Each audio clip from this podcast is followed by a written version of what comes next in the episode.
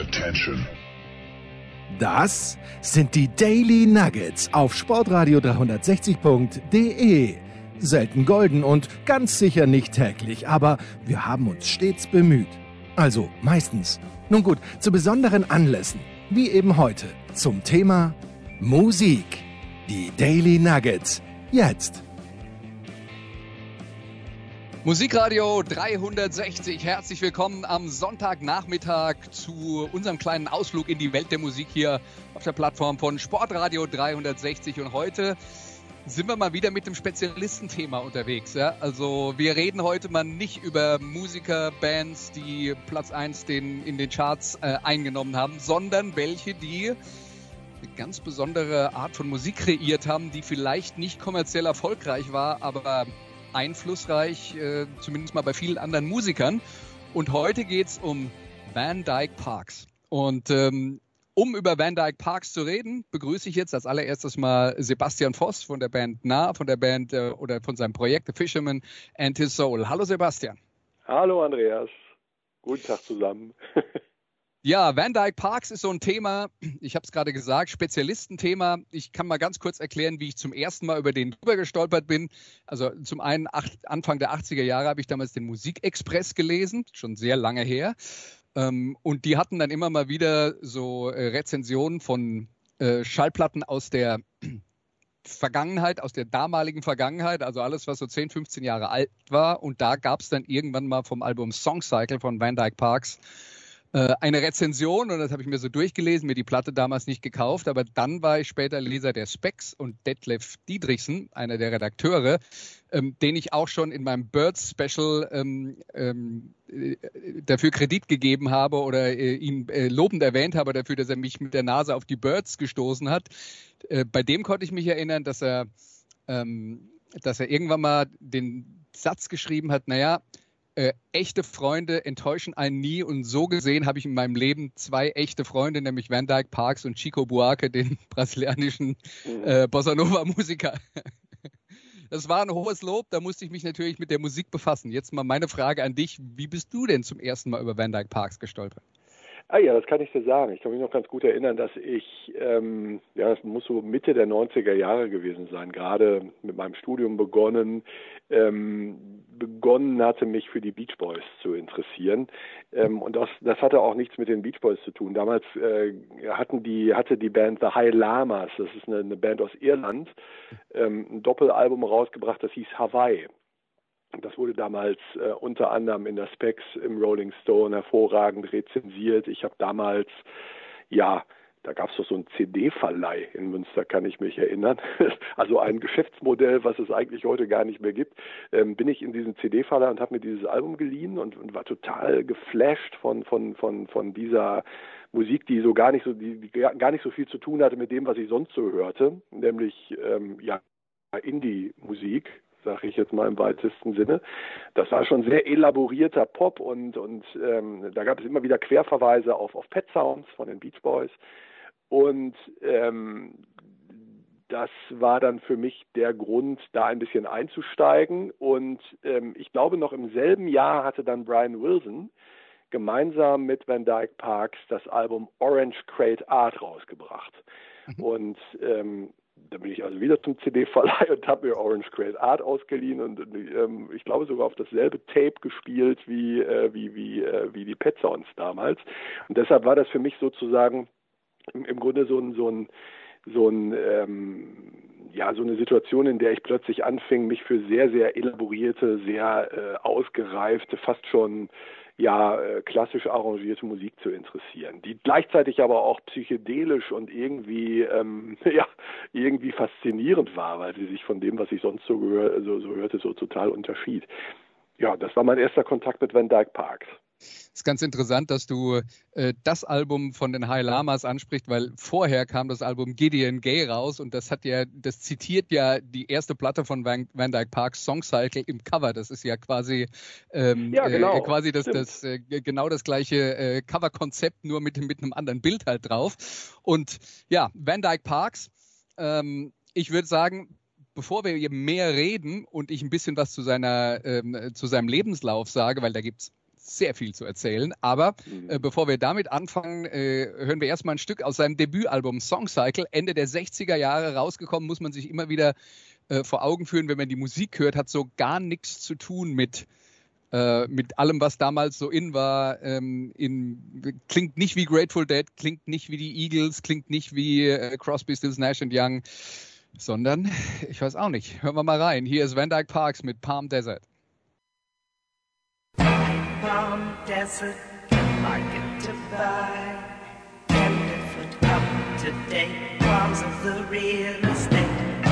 Palm Desert, springs often run dry.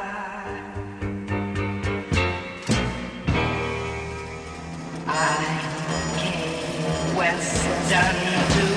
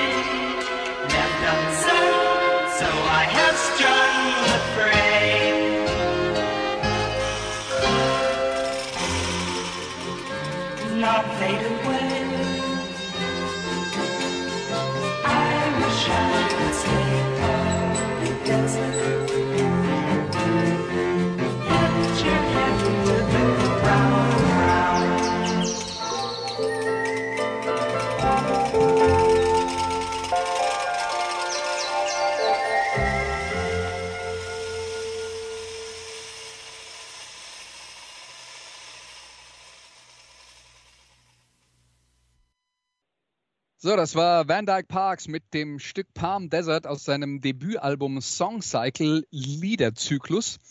Ähm, wer ist dieser Van Dyke Parks eigentlich? Also geboren 1943 in Hattiesburg, Mississippi, hat mit vier Jahren schon gelernt, äh, Klarinette zu spielen, hat dann äh, in Princeton, New Jersey ein Internat besucht und dort Gesang und Piano gelernt und währenddessen tatsächlich ähm, das Geld für dieses Internat selber aufgebracht, indem er geschauspielert hat.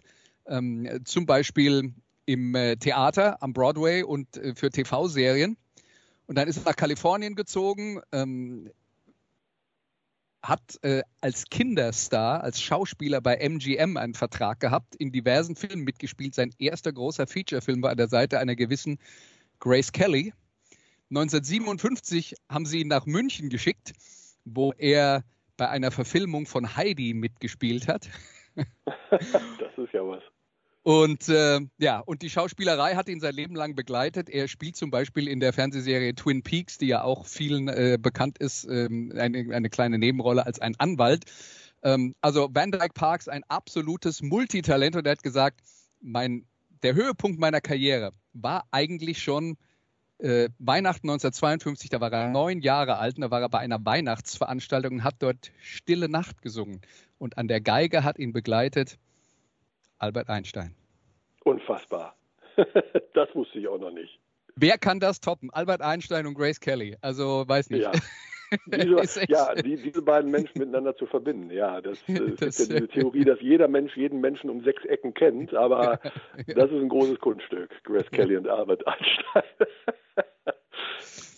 Ja, das ist also Van Dyke Parks, einer der ein unglaublichen Background hat, der unglaublich viel erlebt hat in seinem Leben in äh, Los Angeles, dann äh, auch mit ganz vielen äh, prominenten Musikern zusammengearbeitet hat. Und du hast diese Beach Boys Connection schon angesprochen. Das ist ja auch eine Legende. Also er hat Brian Wilson, den, das Mastermind der Beach Boys, kennengelernt.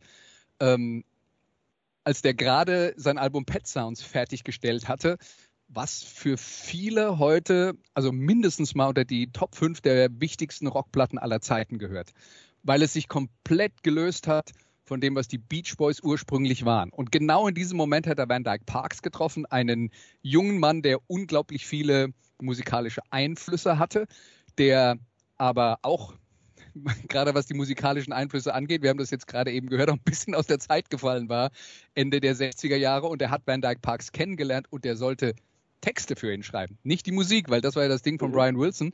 Und sie haben an einem Projekt gearbeitet, das nannte sich Smile. Sollte das große Album werden, das Pet Sounds noch toppt, das Sgt. Pepper von den Beatles noch toppt. Fast ein bisschen Größen, größenwahnsinnig. Sie wollten, glaube ich, das größte Album aller Zeiten. Ähm, ja, ja, und, und, und, sie haben, genau, und das Problem ist, sie haben halt leider auch ein paar Drogen zu viel genommen. Wahrscheinlich. Und darüber, darüber ähm, und nicht nur darüber ist das ganze Projekt dann äh, gescheitert. Auch deswegen, weil es so unkommerziell war, dass einige der anderen Beach Boys gesagt haben, also ihr verratet hier die Erfolgsformel, nämlich Autos, Mädchen, Rock'n'Roll, Surfing. Und äh, ja, genau, das hatten sie vor. Die wollten die Erfolgsformel, wollten die verraten. Und das ging dann nicht so richtig gut. Das stimmt. Van Dyke, ja, Van Dyke Parks hat dann anschließend selber dieses Album Song Cycle aufgenommen. Da erzähle ich noch ganz kurz äh, zwei, drei Sachen dazu. Also Palm Desert heißt das Stück. Palm Desert ist der Ort, an dem er die, das Album äh, äh, geschrieben hat. Ein Ort östlich von äh, Los Angeles. Und ähm, produziert wurde die Platte damals, oder der, der Toningenieur war ein gewisser Bruce Botnick, der ja, bei den äh, Beach Boys auch an diversen Produktionen mitgearbeitet hat, aber dann als Toningenieur und später auch als Produzent bei den Doors aktiv war. Da sieht man, das ist die komplette LA-Szene mit allem, was es gibt. Also von den Beach Boys bis zu den Doors, da ist auch nur ein kleiner Schritt vielleicht äh, für den ein oder anderen Fan der ein oder anderen Band nicht so äh, leicht nachvollziehbar. Das Album Song Cycle kam damals bei den Rockkritikern unglaublich gut an. In vielen Publikationen zum Album des Jahres gewählt worden, verkauft hat es nichts. Und ähm, die, die Plattenfirma Warner Brothers hatte damals einen, ähm, einen Menschen namens äh, Stan Cornyn, der war zuständig für die Werbe, ähm, für die Werbekampagnen und der war immer ein bisschen abgedreht und ein bisschen anders und hat originelle Sachen gemacht und der hat damals eine Anzeige geschaltet. Da stand drin, wir haben 35.000 509,50 Dollar mit dem Album des Jahres verloren. Das war dann das Cover von Song Cycle. Und es haben nicht genug Leute gekauft, um die Produktionskosten wieder einzuspielen. Song Cycle ist etwas, Liederzyklus steht komplett für sich selbst. Ähm, das ist eine Platte, die du dir damals auch besorgt hast. Wie war denn deine Reaktion darauf Anfang der 90er Jahre? Ja, ich war ähm, überwältigt. Und das geht mir auch heute noch so. Es ist ein, ein, ein faszinierendes Album, allerdings auch ein Album, was ich nicht immer ähm, mit, mit gleichem Genuss ähm, anhören kann, weil es so vielschichtig ist und fast ein bisschen wie ein Fiebertraum anmutet. Ähm, und ähm, deshalb, ich muss schon in besonderer Stimmung sein, das Album von A bis Z durchzuhören. Ähm, und so ging es mir auch Anfang der 90er Jahre. Übrigens finde ich das interessant, wo du sagtest, ähm, völlig unkonventionell und gleichzeitig Kritikerliebling. Das, das gibt ja immer mal wieder Alben, bei denen das so ist. Mir fällt spontan Loveless von My Bloody Valentine ein, was 1991 mhm. erschienen ist. Das war da, tatsächlich damals ähm, so kurz vor, bevor ich Van Dyke Parks ähm, kennengelernt habe, ähm, eine meiner meiner ähm, Lieblingsbands, ähm, die auch bis heute immer wieder zitiert werden, sozusagen eine der Pioniere der Shoegaze-Musik. Die haben damals das Creation Label, äh, wo dann später Oasis ähm, ähm, ähm, gesigned wurden, ja beinahe in den Ruin getrieben mit, ihrem Album. Und es ist Weil sie vermutlich mehr als 35.000 Dollar verloren haben. Damit. ganz gewiss.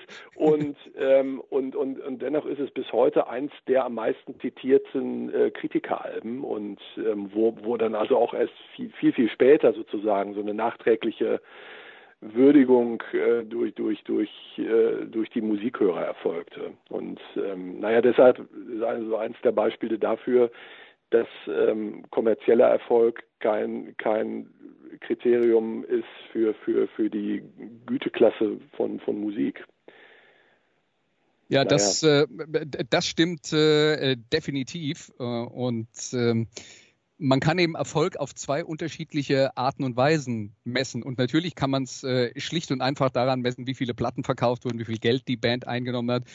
Eine andere Art und Weise, Erfolg zu messen, ist auch, wie viele haben die Musik gehört und eine eigene Band gegründet. Und man sagt ja, die erste Platte von Velvet Underground damals, Ende der 60er Jahre, ja. die haben nur 100 Leute gekauft, aber die haben alle eine ja. eigene Band gegründet. Ne? Ganz und, genau. Äh, und was äh, ähm, My Bloody Valentine angeht, ähm, da habe ich jetzt auch noch dran denken müssen, Kevin Shields, der Mastermind der Band damals, der hat ja auch diese, insofern eine Parallele zu, sagen wir mal, Brian Wilson und Van Dyke Parks, weil er ja auch ähm, ein eher schwieriger Typ ist, der ja auch sehr lange braucht, um mit seinen Projekten zu Potte zu kommen und äh, schon den einen oder anderen Plattenfirmen Menschen total zum Wahnsinn getrieben hat musste ähm, tatsächlich auch an, an, an Nerd denken. Und äh, ja, ich, ich habe mich auch ein bisschen vorbereitet heute noch, weil ich dachte, Mensch, heute ist die Heute ist die Sendung und ähm, ich, ich fühle mich noch so unvorbereitet, ähm, obwohl ich weiß, bei, bei, dass Van Dyke, Parks, Van Dyke Parks bei so vielen Projekten ähm, seine Finger im Spiel hatte, habe ich dann ähm, auf dem äh, habe ich dann äh, mir mir einen, einen, einen Podcast angehört, ähm, mhm. wo Van Dyke Parks in gut 40 Minuten über sein Leben spricht. Und äh, was mir so deutlich in, äh, im, äh, so, so einen deutlichen Eindruck hinterlassen hat, ist ähm, die Tatsache, dass er so im Gegensatz zum, zum damaligen Mainstream, ähm, äh, der ja auch geprägt war von, von, von äh, so sagen wir mal auch so, so Selbstkunst als Ausdruck von Selbstermächtigung und, und John Cage, den er zitiert, der mhm. ja diese, ähm, was, was sind das, äh, vier, viereinhalb Minuten Stille aufgenommen glaub, hat. Und, ich glaube 3,52. Ja, ganz genau. Ähm, äh, wo er gesagt hat, dass das wo er gesagt hat, das, das, das war damals sozusagen das Ding an der Musikhochschule, aber das hat mich total gelangweilt. Ich wollte wirklich ganz ernsthaft mich mit der höchsten Form der Mathematik befassen und das ist die Musik. Und so stelle ich mir Van Dyke Parks vor, der sozusagen kontinuierlich beschäftigt ist mit dem ähm, ja, äh, Arrangieren, mit dem, mit dem sich fast schon mit wissenschaftlicher Akribie ähm, der Musik hingeben. Da muss ich auch an Bach denken, ne, der, der ja ne, allein äh, dem lieben Gott zur Ehre ähm, da sozusagen mathematische Konstruktionen erschaffen hat oder dann die, ne, die, die, die Kunst der Fuge sozusagen, mhm. die ja auch mit Mathematik verglichen wird. Und so stelle ich mir ehrlich gesagt auch Kevin Shields vor, der Gitarrenschichten übereinander legt und doppelt. Das sind, glaube ich, Nerds, die sich mit sehr, sehr viel Ernsthaftigkeit und, und ohne ironische Distanz ähm, mit sehr viel Hingabe ähm, ja, ihrer Passion widmen. Also da würde ich dir bei, bei vielen davon zustimmen. Übrigens will ich nur kurz einschieben, du hattest übrigens recht, 4,33 ist die Länge von dem Stück von John Cage. 4, 4 Minuten 33 äh, Stille, passiert gar ja, nichts. Ja, genau. Ähm, Langweilig, sagt, sagt er dann, ne? also äh, könnte man auch nachvollziehen, warum man auf die Idee kommt. Aber bei Van Dyke Parks äh, muss man, muss man äh, schon eine Sache dazu sagen, wenn es um die Texte geht, das ist dann die ironische Komponente dabei. Also bei der Musik sehe ich das, hat, hat er auch, macht er auch Dinge, die ich lustig finde, aber Ähm, äh, aber gerade bei den, äh, bei den Texten ist er, äh, da haben wir dann später noch ein paar, äh, ein paar Beispiele.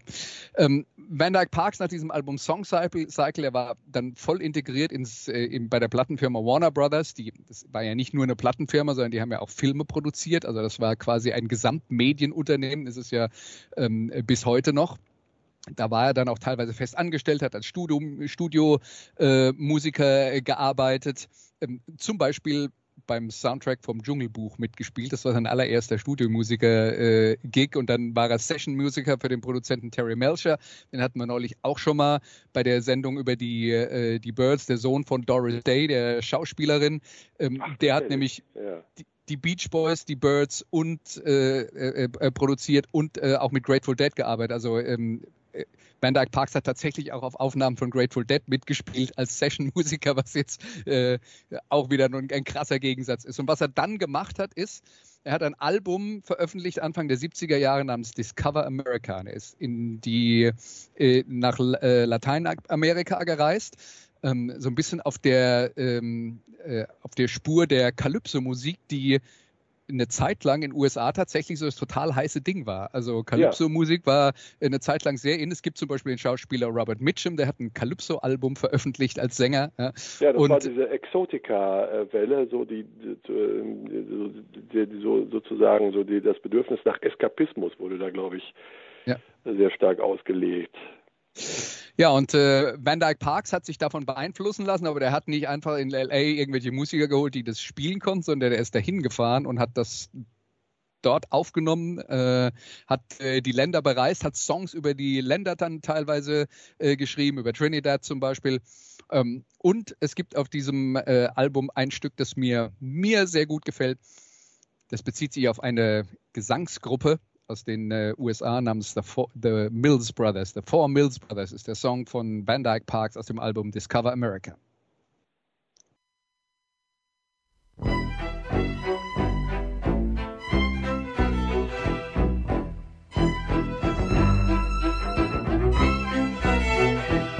Among the singers on the moving screen, the Negroes are the best ever heard or seen.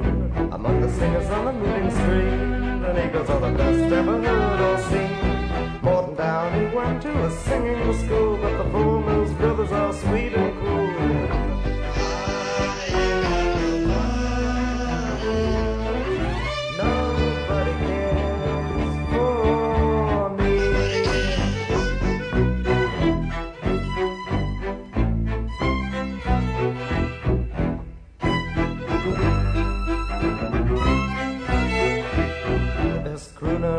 Valley, but for voice control, visit Bing Crosby.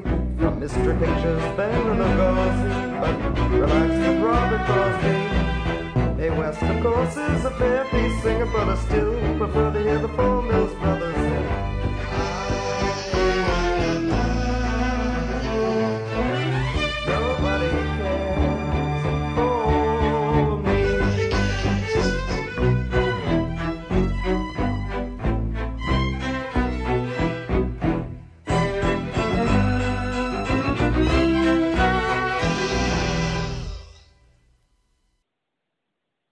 Das war Van Dyke Parks mit The Four Mills Brothers, äh, Anfang der 70er Jahre aufgenommen und fast sowas wie ein frühes Beispiel für Sampling, weil was er macht ist, er schreibt seinen Song über die Four Mills Brothers, übernimmt aber den Refrain eines von ihren größten Hits, nämlich I Ain't Got Nobody, Nobody Cares for Me, baut er in dieses Stück ein, aber der eigentliche Hook ist dann die äh, Streicherpassage, die danach kommt. das finde ich. Finde ich extrem clever gemacht, muss man dazu sagen. Anfang der 70er Jahre in dem Song kommt das Wort Negro vor. Damals war das vollkommen okay. War noch nicht vorbelastet. würde man ja. heute nicht mehr machen. Würde man heute definitiv nicht mehr machen. Ja. Hm. Aber ähm, äh, damals ist, äh, ähm, äh, war, das, war das in Ordnung. Hast du denn dich mit dieser Calypso-Phase, weil die geht dann noch ins nächste Album Clang of the Yankee Reaper äh, über, dann auch befasst, weil das ist ja jetzt dann musikalisch auch schon wieder sehr weit weg von dem, was auf Songcycle passiert ist. Ja, das stimmt. Also ja, ich muss gestehen, ich habe ähm, tatsächlich in sehr viele Alben reingehört des großen Backkatalogs. Ich bin noch, noch lang nicht so, ähm, ich, ich, bin noch lange nicht so tief eingestiegen, dass ich nicht mit aller Ernsthaftigkeit äh, jedem Album auch, sagen wir mal, intellektuell äh, ähm, gewidmet habe. Ähm, ich, ich, ich, fand es, ich, ich, fand es interessant zu hören, ähm, ähm, bin dann allerdings eher so ähm, stecken geblieben in der in der ähm, Auseinandersetzung mit mit ähm, mit mexikanischer Musik und mhm. äh, habe mich da etwas länger aufgehalten jetzt bei meinen Recherchen. Ja, das ist ja, das ist ja quasi eines der aktuellen Themen, womit sich Van Dyke genau. Parks äh, zurzeit befasst. Kommen wir auch noch dazu. Ähm, aber wir bleiben jetzt mal noch kurz bei der ähm, Calypso-Phase. Das Album äh, Clang of the Yankee Reaper war dann das nächste, das er aufgenommen hat. Das befasst sich dann auch wieder mit der Rolle von Amerika in der Welt und allen möglichen anderen Sachen, aber ich habe ein Instrumentalstück rausgesucht, das nennt sich Canon in D, also Kanon in D eigentlich, aber Canon mit zwei N geschrieben, also auch Kanone. Ja. Und das ist, ähm, ja, also zum einen muss man dazu sagen, es gibt von ähm, vom äh, deutschen Komponisten, dem Barockkomponisten Johann Pachelbel, einen Kanon in D. Der heißt also quasi wie das Lied. Das ist es aber nicht. Es ja. ist aber stattdessen eine Disco-Version von Ein feste Burg ist unser Gott, geschrieben von Johann Sebastian Bach. Bitteschön, hier ist Van Dyke Parks.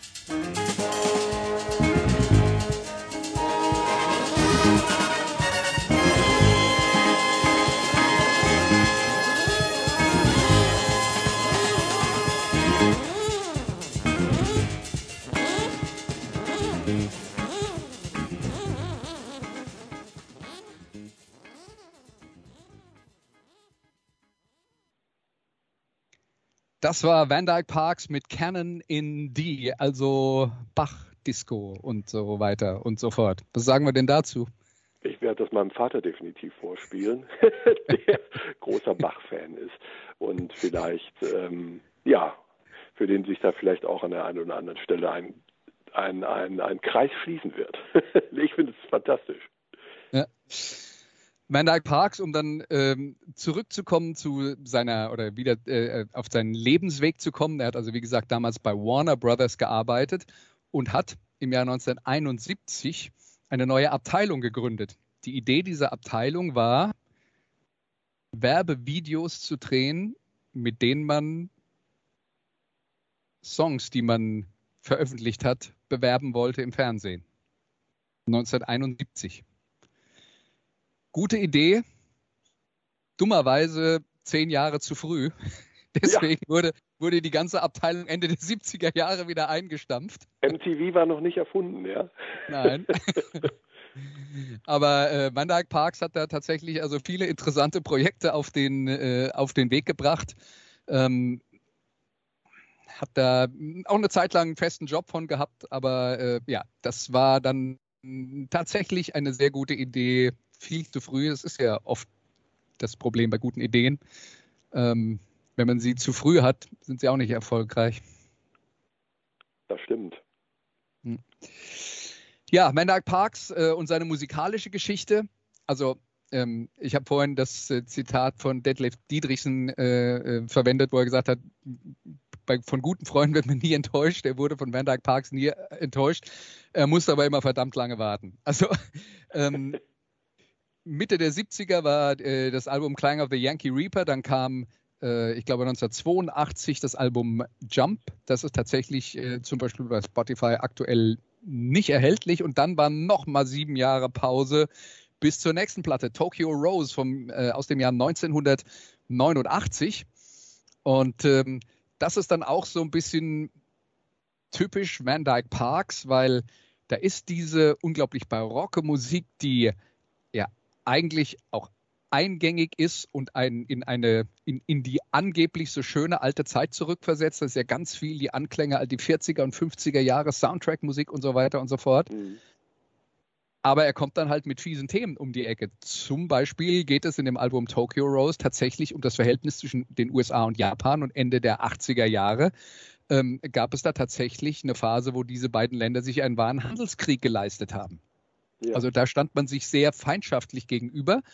Und da gab es, gibt es dann auf dem Album also wirklich so eine Gesamtbetrachtung dieses ähm, Verhältnisses zwischen den USA und Japan und auch einen Song über einen Ort namens Manzanar, ein Internierungslager von 1942 bis 1945, wo japanischstämmige Amerikaner interniert wurden, während der Zweite Weltkrieg lief weil man denen nicht getraut hat. Also ein zwei Drittel der Menschen, die da eingesperrt waren, das waren über 10.000 äh, äh, phasenweise, waren in den USA geboren und wurden trotzdem interniert, weil man den Verdacht hatte, dass die für Japan spionieren oder aktiv gegen die USA arbeiten.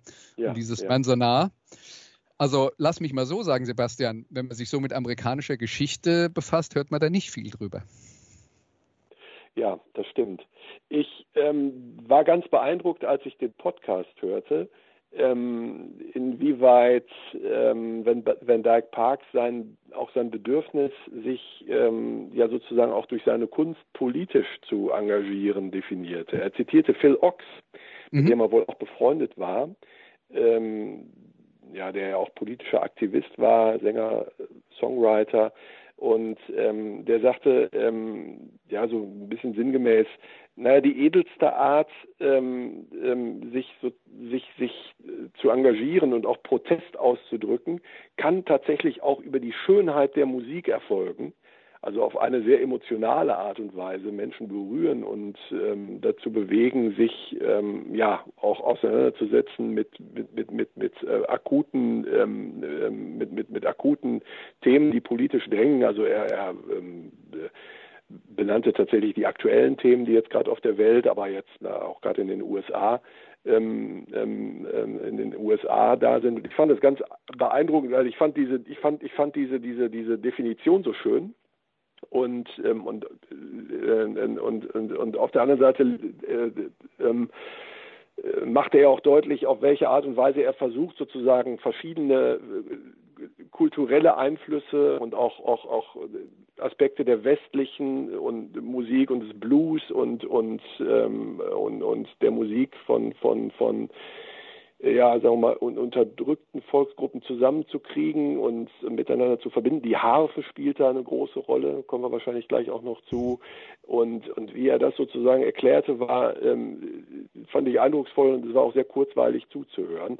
Und für mich sozusagen an der Stelle auch neu zu hören, dass sich dieses Bedürfnis, sich politisch auch auch äh, politisch Statements äh, ähm, ähm, ähm, zu, zu, nach außen zu geben, dass sich das eben auch so durch sein Werk so durchzieht. Ja. Also dass das 1989 auch schon so durchschimmerte und durchklang, nicht nur jetzt, nicht erst jetzt. Also er, er war von, von Anfang an, also sagen wir mal so, bei Songcycle, ähm, das ist äh, dermaßen poetisch, dass es, glaube ich, sehr schwierig ist nachzuvollziehen, was eigentlich der Inhalt ist, um den es gehen soll. Aber spätestens mit diesem Discover America, wo er dann ja. Latein- und Mittelamerika besucht hat, hat er sich auch sehr stark mit der Rolle von, von den äh, USA in der Welt befasst. Und weil du Phil Oaks mhm. sagst, auch ganz interessant, der hat ja ein Album veröffentlicht namens Greatest Hits, das gar keine Greatest Hits Platte war, die wurde produziert von Van Dyke Parks. Und ja. äh, Phil Oaks hat ja tatsächlich auch selbst vor dieser Platte schon angefangen, seine ursprünglich protestorientierte äh, Musik äh, auch so barock auszuschmücken, wie das dann tatsächlich bei äh, Van Dyke Parks später der Fall war. Also wenn man nach Verwandten sucht, ähm, die ähnliche Musik gemacht haben oder in die ähnliche Richtung sich entwickelt haben, dann wäre man zum Beispiel bei Phil Oaks oder äh, einer, der heutzutage vielleicht äh, besser bekannt ist oder eben, ich weiß gar nicht, ob der immer noch so bekannt ist, Randy Newman. Äh, Van Dyke Parks hat auch das erste Album von Randy Newman produziert. Ja, ja, ja. Aber wir waren immer noch beim Album Tokyo Rose und da hören wir uns jetzt ein Stück an, nicht dieses Manzanar, über das ich äh, über das Internierungslager, über das ich geredet habe, sondern ein Song bei Baseball. Ich meine, wir sind hier bei Sportradio 360, hier soll es auch mal um Sport gehen. Ja? Endlich und mal. genau. Baseball ist ja, also war früher die Sportart Nummer eins äh, äh in den Vereinigten Staaten. Den Status hat es mittlerweile verloren, aber ist super populär in Latein- und Mittelamerika und auch in Japan. Und äh, deswegen hören wir jetzt ein Stück konsequenterweise teilweise auf Englisch, teilweise auf Japanisch gesungen, namens One Home Run. Hier ist Van Dyke Parks.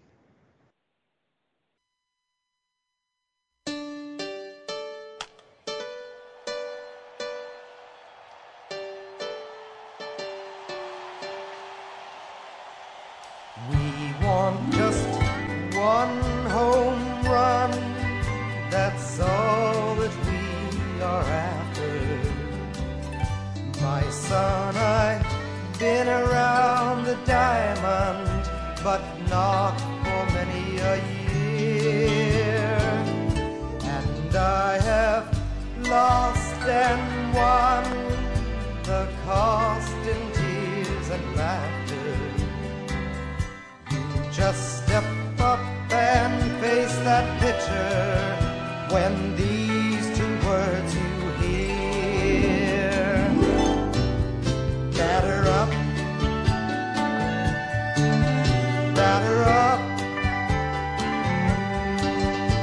With his eye on the sparrow, you'll fly like an arrow on high. Batter up, batter up. Whether losing or winning and only beginning, you'll make it on home by and by.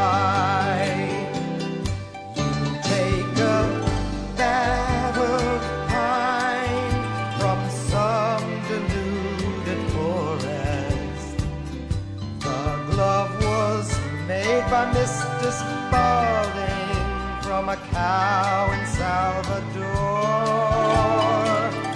and by some cowardice.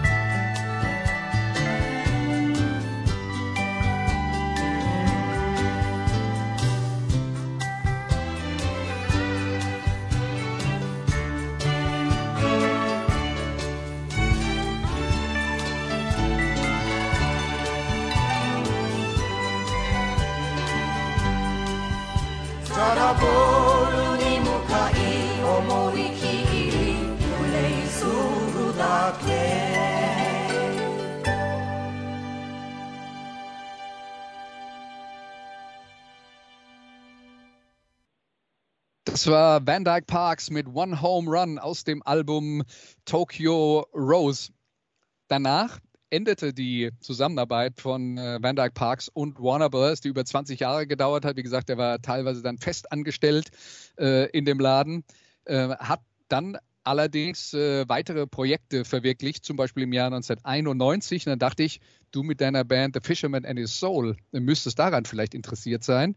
Es gibt eine Vertonung des Märchens The Fisherman and His Wife, Musik von Van Dyke Parks, gelesen ah. von Jodie Foster. Okay, nee, das kannte ich tatsächlich noch nicht. Ja.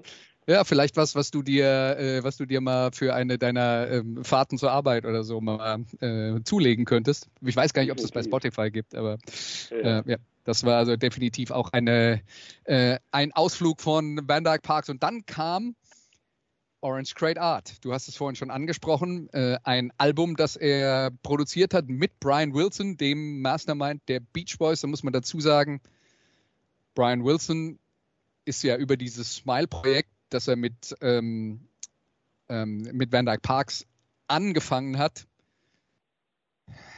ich will jetzt nicht, also zu sagen, er wäre verrückt geworden, ist ähm, bestimmt übertrieben, aber er hat starke psychische Probleme gehabt zu dieser Zeit. Ähm, er hat diese Platte nicht vollenden können. Die Beach Boys selbst haben in der Folge diverse Platten veröffentlicht, auf denen Songs aus diesem Album Smile verwendet wurden. Die bekanntesten sind vielleicht Heroes and Villains, das war tatsächlich eine Single, oder auch der Song äh, Surfs Up, die er zusammen mit Van Dyke Parks geschrieben hat. Und Mitte der 70er Jahre war ja Brian Wilson dann bei den äh, Beach Boys auch irgendwann mal marginalisiert. Mhm. Ähm, die haben halt ihre Hits reproduziert und äh, er hat da eigentlich, obwohl er die meisten davon geschrieben hat, fast nur noch gestört. Brian Wilson hat sich aber mit der Unterstützung diverser Menschen ähm, dann doch auch wieder aus diesem äh, Sumpf der psychischen Probleme rausgezogen und dann glücklicherweise auch wieder angefangen, Ende der 80er Jahre Soloplatten zu machen. Ähm, ähm, und war dann irgendwann auch wieder fit genug, um mit Bands live aufzutreten. Und es gab dann halt diese Kooperation mit Van Dyke Parks, ähm, Orange Great Art, ein Album über Kalifornien. Und über ein Kalifornien, das Anfang der 90er Jahre nicht mehr existiert hat. Also wieder so ein bisschen der Blick in diese Vergangenheit und äh, Van Dyke Parks hat äh, Brian Wilson da verpflichtet, weil er gesagt hat, er ist für mich einer der als Sänger unglaublich gute Emotionen, die ich damit verbinde, ähm, auch, äh, auch rüberbringen kann. Und ich glaube, das ist ein Album, auf das du damals auch schon gestoßen bist im Jahr 93. Ganz genau.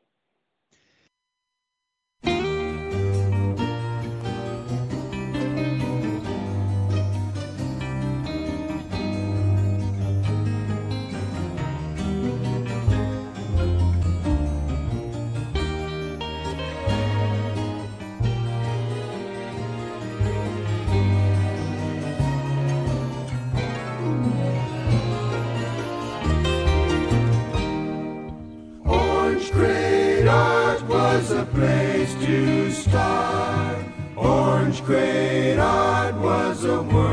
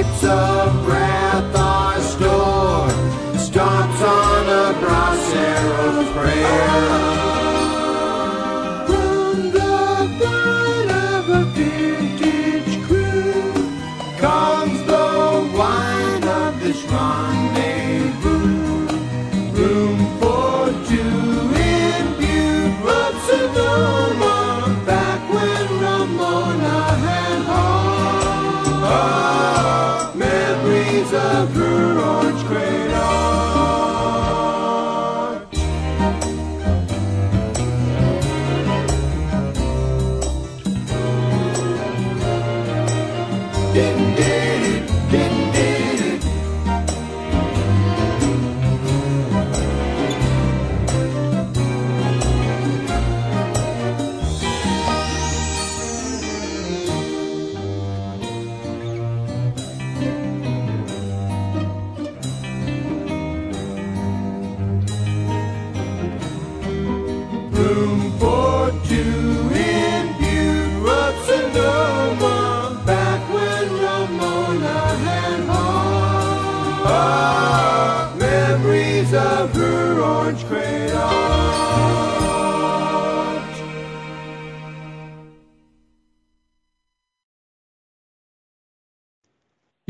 die Musik denn beschreiben?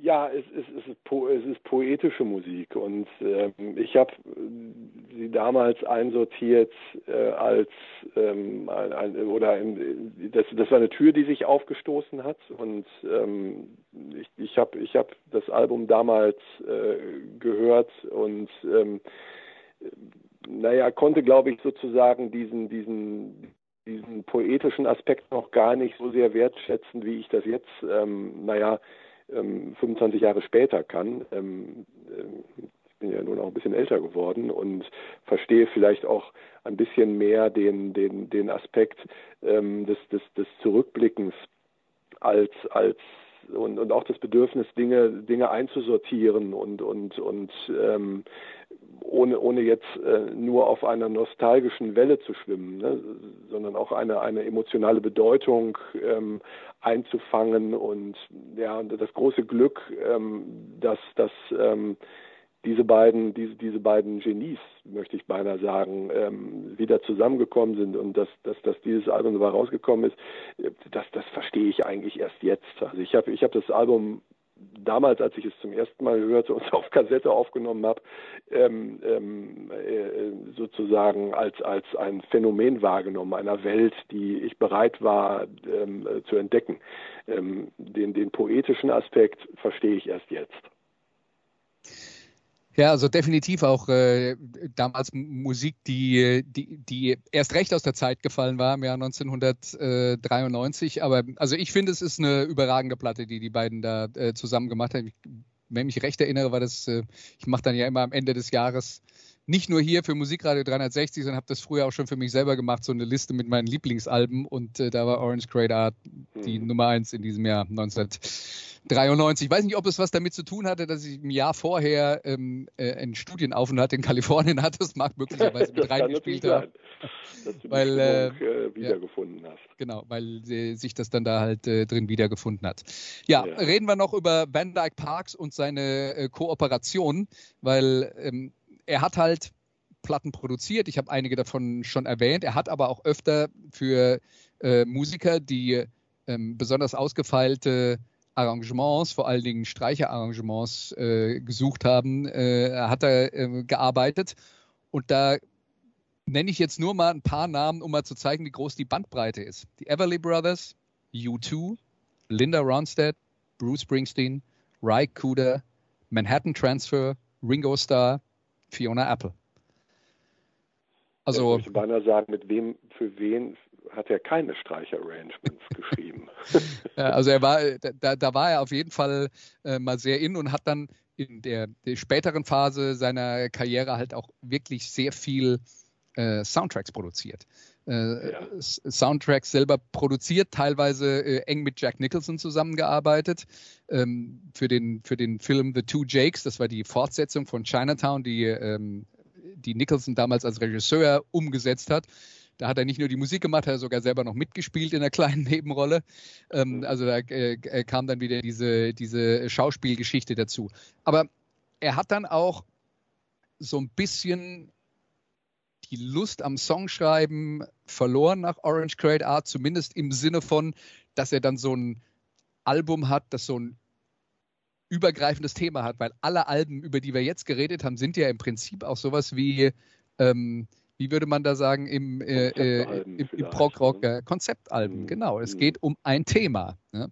Ja. Und äh, das ist ihm dann so ein bisschen abgegangen. Er hat ähm, Anfang der ähm, 10er Jahre ähm, hat er ein anderes Projekt gehabt, nämlich er hat einen Singles Club äh, gegründet. Man konnte also äh, sechs Singles von ihm vorbestellen. Äh, und zwar, wir reden hier von Vinyl-Singles, ja, ähm, die er dann so im Abstand von, äh, von ähm, ein paar Monaten jeweils veröffentlicht hat und die dann zwei, drei Jahre später auf einem Album veröffentlicht wurden namens Song Cycle. Da hat man die also alle äh, ja. zusammengefasst und Song Cycle ist natürlich dann auch der die Verbindung zum Song Cycle, seinem allerersten Album. Äh, der Gag ist, äh, es ist beim zweiten Mal Song Cycled mit D hinten und eine Frau auf dem Fahrrad mhm. vorne drauf. Also mhm, genau. ähm, das ist, das ist der Gag dabei. Und er arbeitet heute halt immer noch mit vielen äh, Musikern zusammen. Und du hast das angesprochen, äh, auch mit ähm, Musikern ähm, aus spanischsprachigen Ländern, aus Süden Lateinamerika, aus Mexiko vor allen Dingen. Und ähm, ich habe da jetzt mal einen Song rausgesucht, der ganz gut so karriereüberspannend ist für das, was äh, ähm, äh, Van Dyke Parks macht. Das ist von der Sängerin Gabi Moreno. Ähm, Van Dyke Parks ist für die Musik zuständig. Jackson Brown ist der Gastsänger auf diesem Stück. Das Lied ist von Ry Cooder, dessen erste Platte Van Dyke Parks auch äh, ähm, ähm, produziert hat. Und im Lied Across the Borderline geht es darum, dass Menschen über die Grenze wollen in die USA, um dort festzustellen, ist gar nicht so toll. Hier ist hm. äh, Gabi Moreno, Van Dyke Parks und Jackson Brown mit Across the Borderline.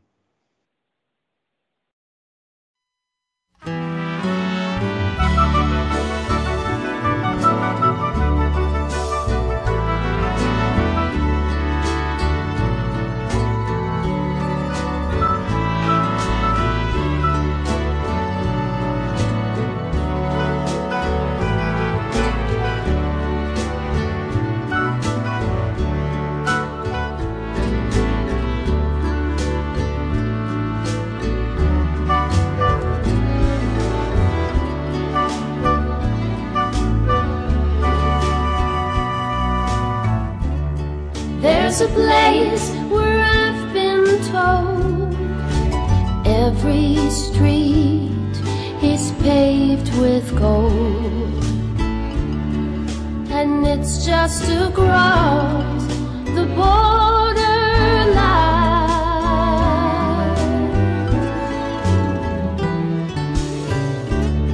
And when it's time to take your turn here's a lesson that you must learn you could lose more than you'll ever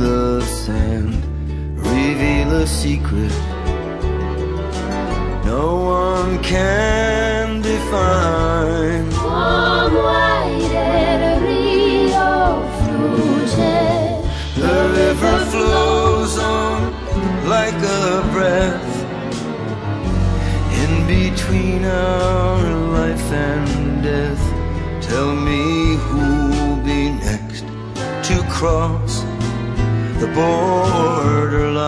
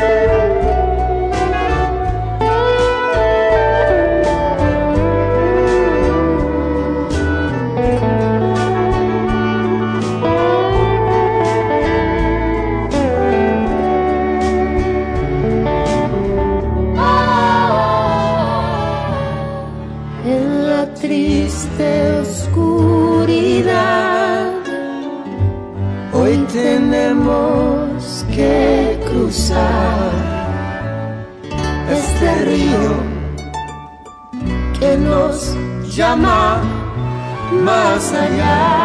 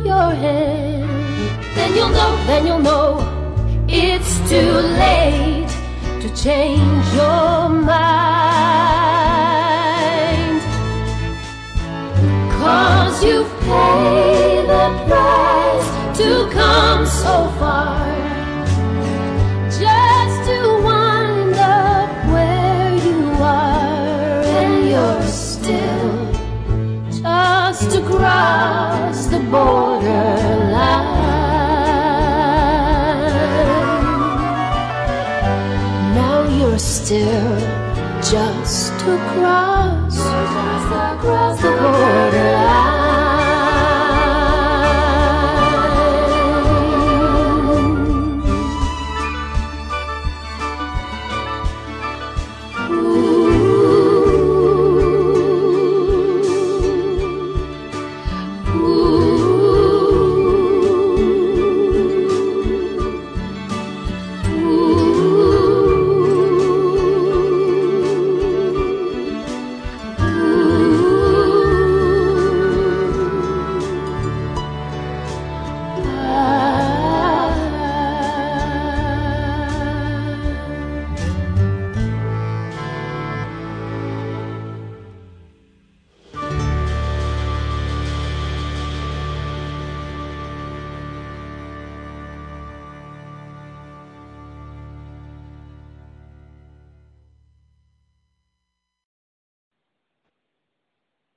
Das war Across the Borderline mit Van Dyke Parks in Zusammenarbeit mit Gabriel Moreno und Jackson Brown, einem meiner persönlichen Favoriten, als äh, Gastsänger dabei. Ähm, Was für ein hast, fantastisches Stück. Ähm, Ich äh, will eben was erzählen. Ich äh, Mhm. habe mir angewöhnt, ja, es geht so langsam die senile Bettflucht bei mir los und ich äh, habe mir angewöhnt, auch am Wochenende früh aufzustehen und entweder am Samstag oder am Sonntag im ganz frühen Morgengrauen aufzubrechen und so zwei, zweieinhalb Stündchen hier so um mein Heimatdörfchen zu laufen und so in den Sonnenaufgang hinein. Und dabei höre ich sehr gern Musik. Und ich hatte genau dieses Stück ähm, äh, ähm, als als äh, also das ist noch gar nicht so lange her ähm, auf den Ohren, als die Sonne aufging. Und äh, ich war überwältigt von letztlich von der Poesie und Bildgewalt, die durch die Musik entstand. Denn äh, man kann sozusagen auch äh, musikalisch äh, den Grenzübertritt ähm, ja, hören und spüren beinahe. Ich fand es fantastisch. ja, also das, äh, das ist dann der- Mensch, der das möglich gemacht hat. Das war dann definitiv Van Dyke Parks mit seinem Arrangement von diesem, äh, von diesem Stück. Ähm, ja, ähm, es gibt aber noch andere ähm, mexikanische Künstler und Künstlerinnen, mit denen er zusammengearbeitet hat. Kannst du da noch was besonders empfehlen?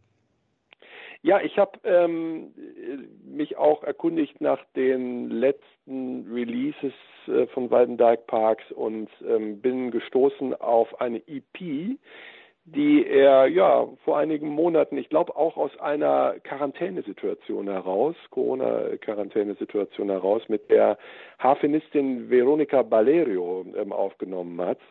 Ähm, Im Grunde ganz ähnlich wie das Stück, das wir gerade gehört haben. Musik, die ähm, sehr äh, stark ähm, in der Lage ist, ganz verschiedene Komponenten von Musik miteinander zu verbinden. Ähm, äh, du, du hörst äh, die, die, die, die, die, ein, äh, die du, du hörst sozusagen die, die mexikanische Musik, aber eben auch das vielleicht barocke, vielleicht das etwas kunstmusikartige. Ich glaube, er zitiert auch englische ähm, ähm, Komponisten wie, wie ähm, äh, Vaughan Williams. Ähm, und ähm, er hat in dem Podcast erzählt, dass vor allem die Harfe aus seiner Sicht äh, besonders gut geeignet ist, diese verschiedenen kulturellen äh, Komponenten miteinander zu verbinden. Und ich finde, dass das auf diesem Album von ähm, Van Dyke, äh, auf dieser EP, die er zusammen mit äh, Veronica Valerio aufgenommen hat, besonders gut rauskommt. Im Übrigen haben sie sich auch gar nicht getroffen äh, persönlich, sondern das, das ging sozusagen auch so ähnlich wie Stella und ich äh, das machen mit, mit, mit unserer Band. Ähm, ja, sozusagen Na, ausschließlich. Wollen wir nochmal kurz erwähnen, ja? Ganz Na, genau. N-A-H, Punkt, Punkt, Punkt. Ja? Ganz genau. Also ausschließlich fernmündlich. Und äh, sie haben also dann sozusagen Aufnahmen und MP3-Files immer wieder hin und her geschickt und über ihre gemeinsamen Visionen und, und Ideen gesprochen. Und am Ende ist dann dabei, ähm, ja, die, diese EP mit, ich glaube, vier oder fünf Lieder sind es rausgekommen, ähm, die mir sehr gut gefallen hat. Ja, das also ähm, die Empfehlung von Sebastian und natürlich gilt wie immer, wenn euch das jetzt gefallen hat, es gibt ein ganzes Universum von Van Dyke Parks Musik zu entdecken. Nicht ganz so viel wie bei anderen Bands, die über äh, einen Zeitraum von, ich weiß nicht, 40 Jahren oder 45 Jahren äh, 30 Alben veröffentlicht haben. Ganz so anspruchsvoll ist es nicht. Aber ähm, es ähm, wenn euch das jetzt heute gefallen hat, wäre es schön, wenn ihr das als Anlass nehmt. Also wenn ihr sozusagen die, äh, die Leute seid, die jetzt eine Band gründen. Das wäre toll. einer, einer, der schon eine Band gegründet hat, ist Sebastian Voss, unser heutiger Gast. Und äh, ähm, Bands gegründet, eigene Projekte ähm, äh, gestartet.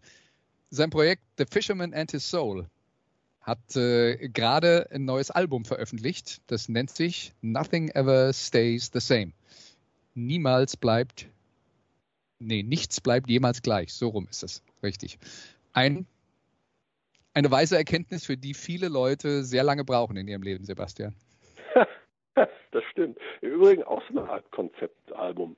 Ähm, da sind mir aber auch erst aufgefallen, als die Songs alle beieinander waren, dass es eigentlich darum geht, Dinge, die sich verändern, dass es besser ist, diese Dinge zu umarmen und die, die, die, die Veränderlichkeit und, und die, die, die, die Flüchtigkeit der Dinge, die einem im, die, die ähm, einem im Leben begegnen, ähm, ja, dass, dass, es, dass es besser ist, das, das als ähm, gegeben anzuerkennen ähm, anstatt äh, ständig äh, dagegen anzukämpfen und ähm, Dinge mit Gewalt festhalten zu müssen. Deshalb ist also auch der der der der der Titel äh, dieses Albums ähm, ganz passend eigentlich für den Grundgedanken.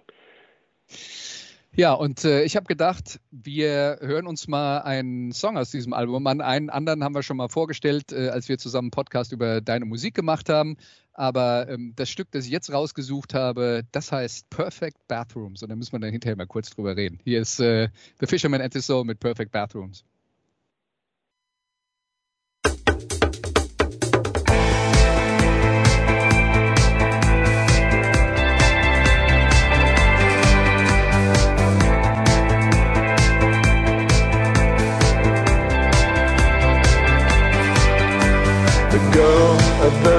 The reception said I did quite fine. All card details placed for tonight. I got my gadgets, got my uniform and all the stuff. My suitcase not that heavy, well that was quite enough. I opened the door I entered the room. First look on the right, door was closed and I opened it light. Shades, alright.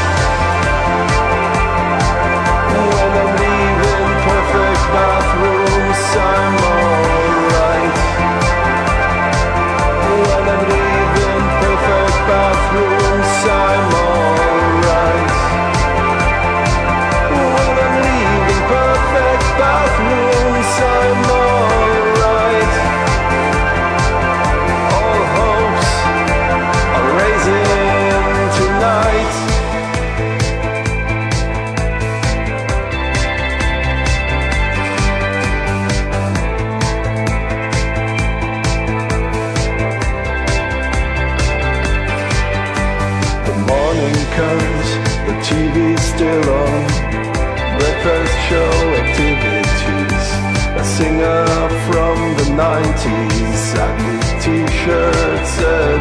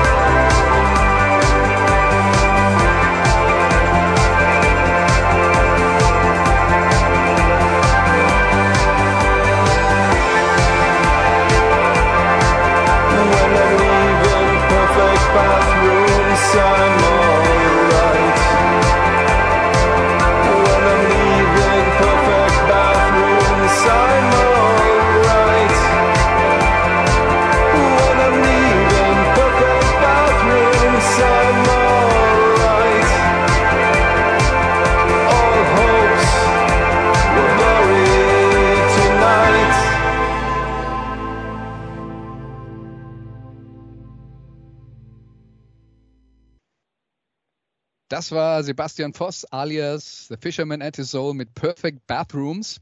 Wir haben vorhin eine Disco-Version äh, eines Kirchenliedes gehört. Das war jetzt eine Disco-Version deiner Musik, kann man das so sagen? Kann man so sagen, ja. ja, äh, interessant, dass du dir dieses Stück rausgesucht hast. Es hat musikalisch zumindest relativ wenig mit Van Dyke Parks zu tun. Ähm, aber es ist, aber es ist ein interessantes Stück. Ähm, soll ich kurz erzählen, wie, ja, äh, ich bitte darum. Ja. ja, wie dieses Stück zustande gekommen ist. Das, ich hatte vor ein paar Jahren ähm, schon mal die Idee, ähm, ein Musikstück ähm, als Instrumentalversion ähm, zur Verfügung zu stellen. Und ich habe Freunde und Bekannte gefragt, ob sie nicht Lust haben, ähm, dieses Stück sozusagen zu interpretieren. Die Vorgabe war die Instrumentalversion dieses Stückes und der Titel Perfect Bathrooms. Jetzt kannst du mich fragen, wieso Perfect, Perfect Bathrooms? Ich, ich fand, das, das klang einfach gut. Und mhm. ähm, ich hatte aber keinen keinen Hintergedanken bei, bei, de, bei, der, bei der Namensgebung dieses Titels. Und tatsächlich kamen zwei Antworten zurück. Ähm, einmal hat mein lieber Freund André, mit dem ich seit vielen Jahren zusammen Musik mache und der auch auf dem Album ähm, ähm, bei sehr vielen Songs die, die Lyrics beigesteuert hat. Ähm, der hat eine, eine Interpretation dieses Stückes ähm, äh, mir geschickt und eine Freundin Hannah, die mittlerweile in, in, in England lebt, die ähm, ebenfalls einen Text geschrieben hat und das Stück interpretiert hat. Und ich hatte damals schon vor ein paar Jahren, allerdings in einer very, very low-fi-Version, dieses Stück mal dann ähm, auf, auf, einer, ähm, auf meiner Bandcamp-Seite ähm, ähm, als, als äh, digitale Single veröffentlicht, mit, mit ähm, sozusagen als Double A-Side. Und sind dabei ganz unterschiedliche Interpretationen herausgekommen. Und wir haben jetzt gerade die Version, äh, die Version auf dem Album gehört, also die, die Version von André. Und André ist Musikjournalist und der hatte kurz vorher Blixer Bargeld interviewt. Und Blixer Bargeld sprach über die Einsamkeit und die ähm, ja über über seine emotionale Verfassung, die er ähm, ähm, die, die er erlebt, wenn er in Hotels äh, übernachten muss und hatte tatsächlich ähm, ja das, das die, die die immer gleichbleibende ähm, Wirkung des, des Hotelbadezimmers betrieben, als eine Konstante in seinem Leben, so war es, glaube ich. Und ähm, äh, das ist sozusagen der Inhalt des Stücks. Das handelt also indirekt über ähm, Blixer Bargeld. Hannas Version ist dann eher die Variante, ja, da geht es darum, sich sozusagen in, sich als äh, am Ausdruck der Verzweiflung ins Badezimmer äh, zurückzuziehen ähm, äh, die, die Frau, die enttäuscht ist von ihrem Partner und das Badezimmer als, als ihr Refugium ähm, betrachtet. Diese Version findet sich im Übrigen als wirkliche, wirkliche Disco-Version auf dem Remix-Album von Nothing Ever Stays the Same. Das ist mittlerweile auch schon erschienen und kann sogar noch über meine Bandcamp-Seite bestellt werden als CD. Das eigentliche Album ist schon ausverkauft, aber das Remix-Album davon gibt es noch fünf oder sechs Stück. Und da ist eine Disco-Version, äh, also ein Disco-Remix drauf. Den hat mein äh, ja, äh, guter Freund Heiko aus Hamburg von der Band The Catharines für mich angefertigt, dieser Remix. Und Hannah singt dabei die Lead Vocals dieser zweiten Interpretation von Perfect Bathrooms. Also ein ganz anderes Stück in der, an, an ganz, ja, wie soll man sagen, an, an ganz andere Karosserie auf der gleichen Chassis. Ja, und äh, André Bosse, wenn ich das äh, richtig im Kopf habe, der schreibt auch fürs Mint-Magazin. Da bin ich nämlich, glaube ich, neulich über seinen Namen mal wieder gestolpert. So ist es, ähm, ganz genau. Äh, mhm. Ja, und äh, ja, also er dann quasi der, der Autor für Perfect Bathrooms. Ich finde es toll. Wir haben, äh, wir sind jetzt von Van Dyke Parks nicht nur zu Doors gekommen in dieser Sendung, sondern sogar bis zu den einstürzenden Neubauten. Das muss man auch erstmal hinkriegen. Ganz genau. Ah, ich möchte den André an der Stelle auch gerne mal grüßen. Vielleicht hört er sich das ja an. Und ich, äh, André wohnt mittlerweile in Köln und wir haben ja, so ist das dann, wenn man Familie hat mit kleineren Kindern und äh, die täglichen Verpflichtungen, ähm, immer uns vorgenommen, lass uns doch mal wieder zusammen Musik machen. Das ist natürlich auf die Distanz etwas schwierig. Wir haben früher wirklich viel, viel Zeit gemeinsam in unseren WG-Zimmern verbracht und und äh, in Proberäumen. Und ich finde es ganz fantastisch, dass wir jetzt wieder eine Songwriter-Gemeinschaft gebildet haben. Und auch bei, bei den folgenden Songs, die mit The Fisherman and the Soul rauskommen, ist er beteiligt als Co-Songwriter. Ich finde das ganz fantastisch. Lieber André, toll, dass wir wieder zusammen Musik machen. ja, das ist doch super. Ja. Und ähm, wir haben noch eine gute Nachricht für unsere Hörer. Weil das Album Nothing Ever Stays the Same, du hast es gerade angesprochen, ausverkauft. Ja, ausverkauft. Aber, aber, aber, aber, wir haben noch ein Exemplar. Und das wollen genau. wir verlosen unter unseren Hörern. Und alles, was ihr dafür tun müsst, also ihr müsst euch bei Twitter anmelden, wenn ihr noch nicht dabei seid. Also das ist das Problem. Ja? Wenn das zu viel verlangt, ist sorry, aber wenn ihr euch bei Twitter anmeldet, einfach an meinen Twitter-Handle at Andreas Renner zusammengeschrieben, Renner groß. Einfach nur ähm, euch melden und euer Interesse bekunden. Und der Erste, der sich meldet, quasi der Erste, der Sonntag um 12 Uhr diese Sendung hört und am Ende der Sendung sagt, die Platte will ich haben, der kriegt sie auf CD. Ja, das muss man dazu sagen, auf CD. Nothing Ever Stays the Same von The Fisherman and His Soul, der Band, dem Projekt von äh, Sebastian Voss. Also macht mit, at Andreas Renner und äh, ein Glücklicher oder eine Glückliche dürfen diese CD dann demnächst ihr eigenen. Ich drücke. Sie ist sehr schön geworden. Ich habe, ähm, das war etwas tragisch. Das Album ist mit großer Verspätung bei mir angekommen. Das, das Label hat äh, das Presswerk angewiesen, ein Päckchen ähm, zu mir zu schicken. Und das hat, äh, dieses Päckchen ist irgendwo im Bermuda-Dreieck verschollen. Und äh, deshalb musste es mit einigem Aufwand nachproduziert werden. Und ähm, ja, deshalb habe ich ähm, jetzt auch erst vor zwei Wochen ähm, meine eigene CD von diesem Album, meine eigene Version von diesem Album in der Hand gehabt. Und ich finde, sie ist sehr schön geworden, wenn ich das so sagen darf. Ja, das darfst du sagen. Ich würde dir, dir da auch äh, uneingeschränkt zustimmen. Also ähm, solltet ihr erstaunlicherweise nicht der eine, die eine Glückliche sein, die, die dieses Album dann ähm, tatsächlich bei uns hier gewinnt, gibt es immer noch die Option, sie auf den üblichen Kanälen anzuhören ähm, auf den äh, üblichen äh, Streaming-Seiten und so weiter und so fort. Ähm, auch wenn wir nicht darüber reden wollen jetzt an dieser Stelle, wie viel von dem Stream dann am Ende bei Sebastian finanziell landet. Ja, vielleicht kann ich mir einen Nolli dafür kaufen. Am Ende des Jahres. Da, da, brauchst du aber schon 20 Streams für. ah, but I'm not in it for the money. ja, Also, das, äh, das war Musikradio 360 für heute. Vielen Dank für euer Interesse. Wir hoffen, es hat euch ein bisschen Spaß gemacht mit Van Dyke Parks, mit ähm, Sebastian Voss und äh, The Fisherman and His Soul. Nächste Woche gibt es mehr Musikradio 360. Bis dann, macht's gut. Tschüss. Tschüss. Das waren die Daily Nuggets auf sportradio 360.de. Ihr wollt uns unterstützen? Prächtige Idee! Einfach eine Mail an steilpass at sportradio 360.de schicken und ihr bekommt alle Infos. Und versäumt nicht die Big Show. Jeden Donnerstag neu.